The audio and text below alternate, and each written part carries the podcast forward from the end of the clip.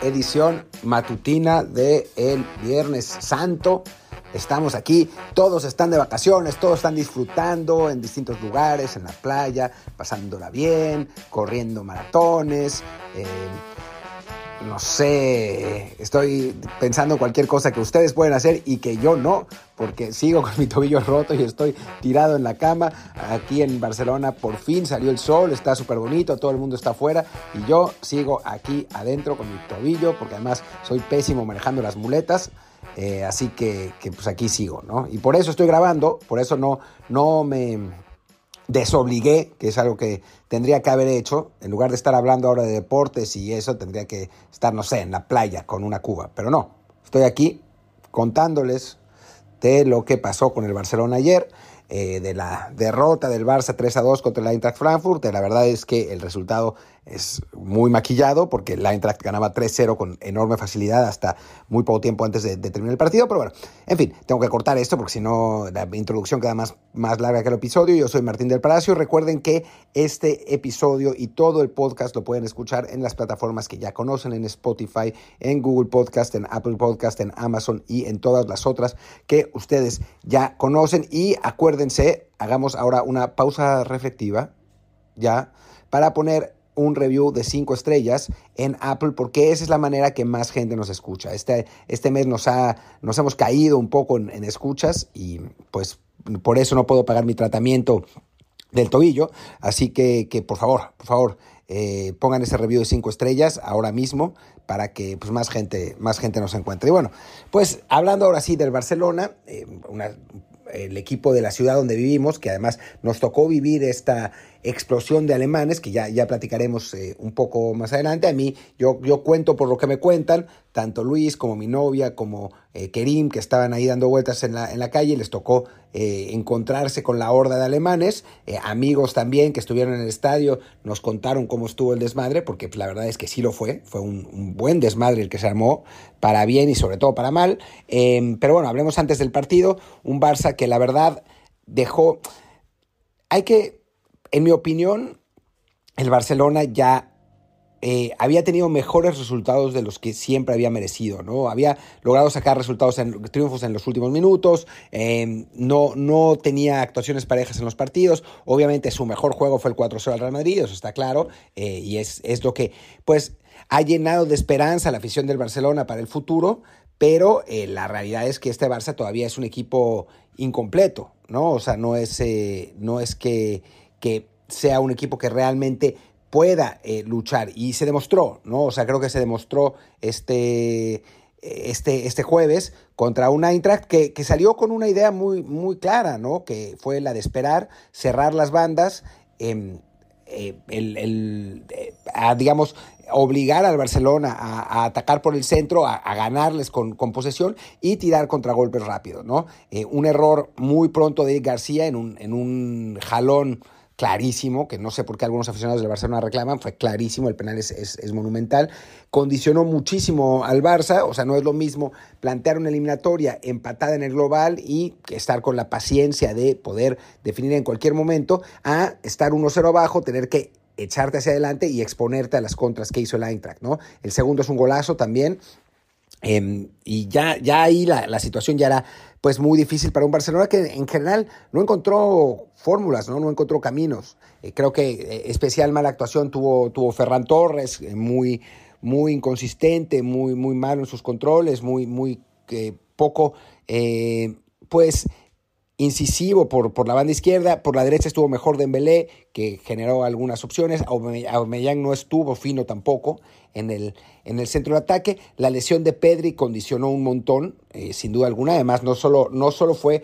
eh, malo por el partido, sino porque eh, este Pedri, al que que es un jugador que para mí, antes del partido, yo decía que, tenía gran posibilidad en el futuro, en su carrera, quién sabe cuándo, de ser balón de oro, porque tiene un talento y un potencial espectacular, em, pues el hecho de haberlo usado en exceso el año pasado, está pasando factura este año, pasó la mitad de la, de, la, temporada lesionado y ahora ya se volvió a lesionar y no va a poder eh, jugar el resto de la temporada, ¿no? Se acabó la temporada para Pedri, para eh, suerte de España, el Mundial se juega en diciembre, en noviembre, y entonces no, no le va a afectar el verano, pero, pero sí, Pedri merece un descanso, tiene que, que, tomar ese, ese, tiempo, porque la verdad es que se nota que su cuerpo está muy, pues muy castigado, ¿no? Por la cantidad brutal de partidos, casi 80, que le hicieron jugar el ejercicio pasado, tanto en, en, el, en el Barcelona como en las distintas selecciones españolas, ¿no? En la, en la mayor y en la olímpica.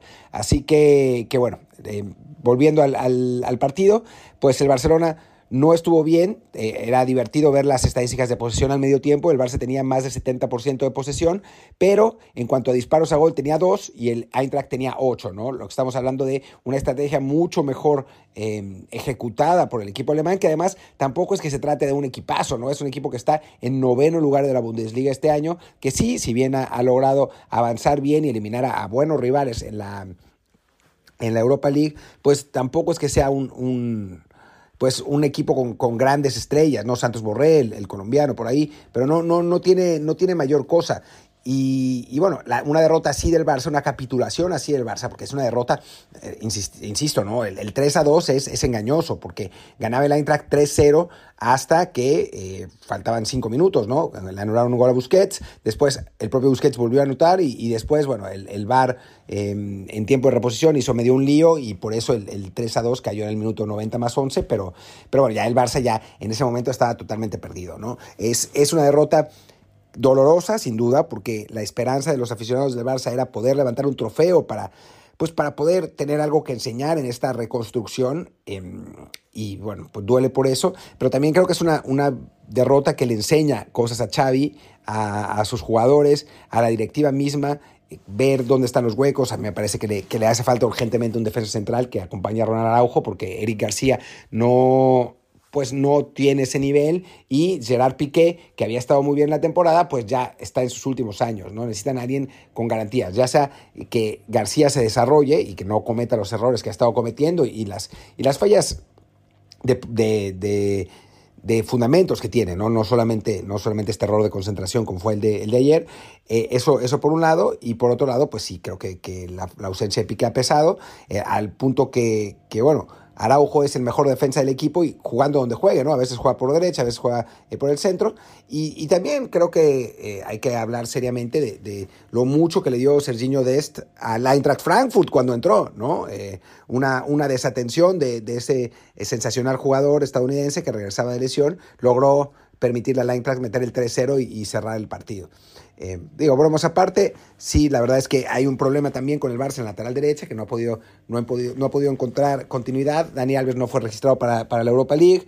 Eh, Mingueza, pues no es, no es realmente un, jugador de, de, ese nivel y de este es muy regular, ¿no? De este es un, es un jugador que va muy bien para adelante, que pero para atrás sufre mucho y, y se nota, ¿no? Cuando, cuando juega en el Barcelona. Va, va a tener que, que buscar alguna manera de, de, reforzar esa posición después de que dejaron ir a Emerson la temporada pasada, pero bueno, tampoco es que Emerson la haya eh, roto por completo en el Tottenham.